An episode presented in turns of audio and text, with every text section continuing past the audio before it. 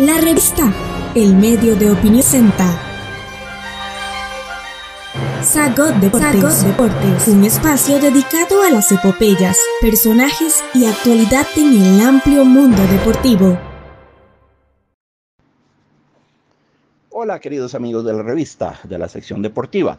Eh, quiero contarles hoy otra historia de los mundiales, pero no va a ser una historia noble, bella, inspiradora como la anterior, la de Laurent Blanc y su, y su línea de conducta ejemplar en el partido eh, definido por gol de oro contra Paraguay en 1998.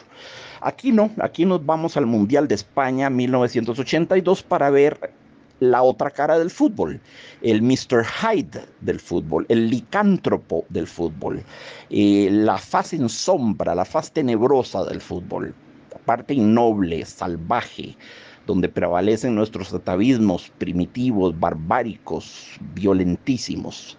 Se estaba jugando la semifinal, ese era un partido decisivo y dramático. El que perdía quedaba confinado a disputar el tercer puesto del campeonato, cosa muy sin gracia.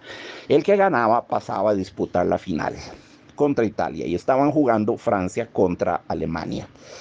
Se llegó al final de los tiempos reglamentarios, uno a uno, gol de Alemania de Pierre Litvarsky y, y penal a favor de Francia que cobró Michel Platini.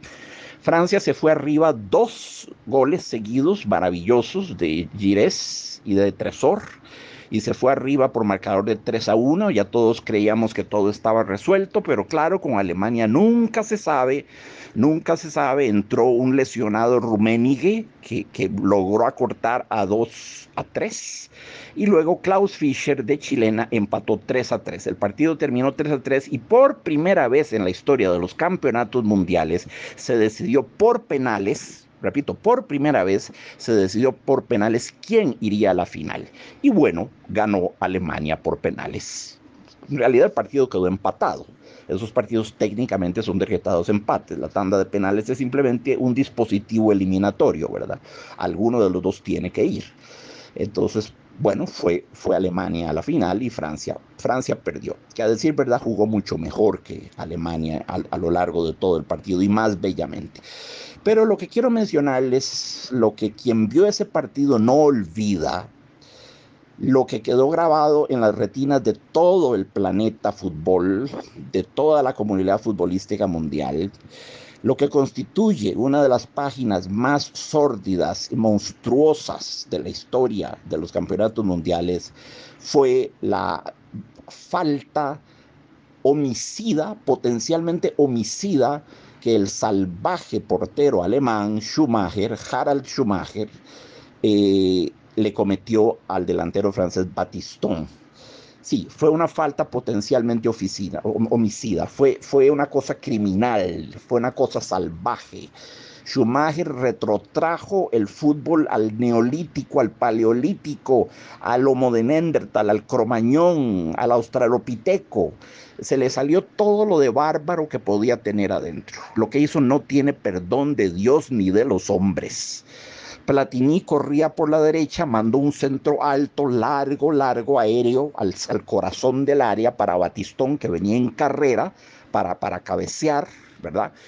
Schumacher salió en dirección contraria, los dos hombres corrían en dirección contraria con toda la fuerza de sus recias masas y en dirección contraria, o sea que el choque iba a ser muy fuerte, excepto que mientras Batistón iba con la mirada fija en la bola para ver si la cabeceaba y bañaba a Schumacher, eh, Batistón se olvidó, el, otro, Schumacher, quiero decir, Schumacher se olvidó de la bola y se concentró en lesionar a Batistón. Entonces lo, lo impactó con la punta de la rodilla salida, con la punta del codo en forma de lanza, con la cadera, con el lado, con todo el cuerpo, lo cargó y lo derribó aparatosamente. Fue una falta de una violencia inusitada inusitada. Eso debió haber sido, debió haber sido eh, penal por supuesto, a favor de, Francia y expulsión inmediata de Harald Schumacher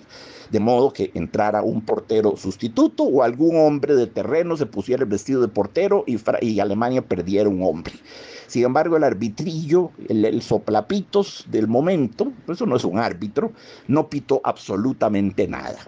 El impacto fue tan brutal que dejó a Batistón inconsciente tendido sobre la gramilla, inconsciente Batistón, él dice que él al día de hoy no recuerda nada de ese partido, se le produjo como un, como un, blanco de memoria que algunas imágenes las recuerda como si las estuviera, viendo, bajo una piscina, imágenes muy, muy difusas, ¿verdad? Muy, muy eh, distorsionadas, como de un sueño, como de una pesadilla. El triple impacto de cadera, de rodilla y codo, todos empinados a la velocidad en que lo hizo, se tradujo en varias costillas quebradas, varias piezas dentales perdidas que quedaron ahí tiradas en el terreno de juego y también en lesiones en la columna, muy peligrosas lesiones en la columna, en los discos de la columna. Eh, Batistón quedó inconsciente, completamente inconsciente, eh, pero totalmente como muerto.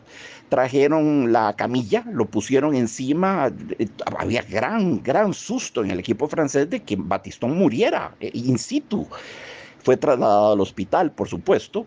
un momento muy lindo y muy, muy conmovedor cuando Platini se acerca a él y le da unas cachetaditas, lo, acaricia y algo le dice al oído, algo que nunca sabremos qué es algo le dice al oído este, y lo van sacando a Batistón. Y mientras Schumacher vuelve campante y feliz bajo su marco, hoy en día una entrada así, una entrada de esa hazaña, de esa mala voluntad, de esa violencia, de esa criminal agresividad y de esa sangre fría, una entrada así hoy en día hubiera sido, sí, penal para Francia, expulsión de Schumacher y suspensión de Schumacher bajo, bajo unos tres meses a seis meses de expulsión.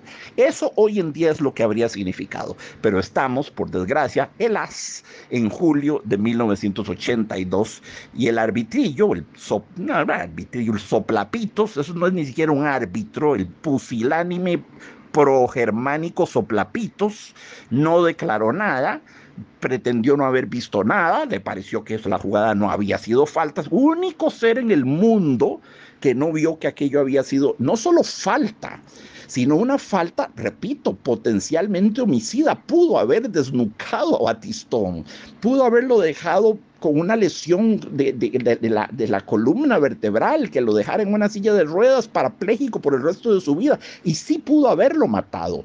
Hubo conmoción, como conmoción cerebral pérdida de conocimiento de varias horas, hubo eh, discos de la columna vertebral lesionados, hubo dos o tres costillas quebradas y hubo varias piezas dentales que quedaron ahí tiradas en el terreno de juego.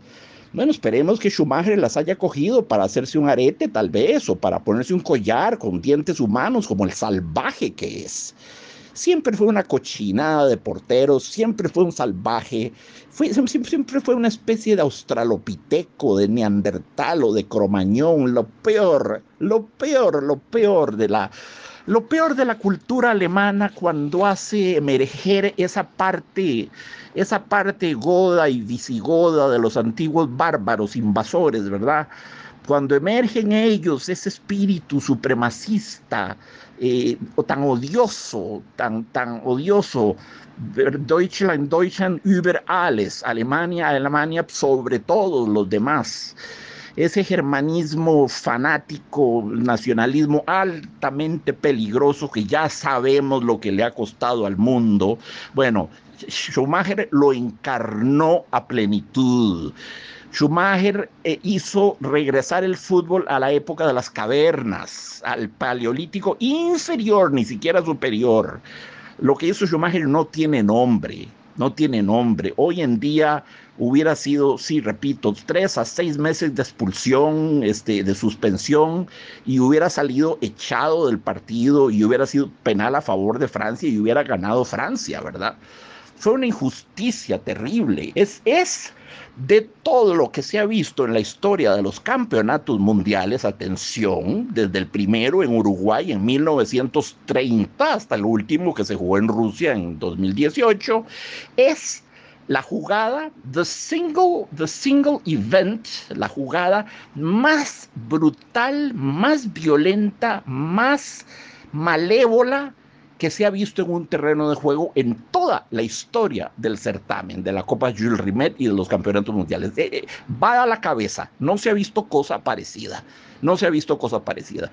Que el soplapitos no haya sancionado a Schumacher es incalificable, incalificable como gesto de complicidad con los alemanes.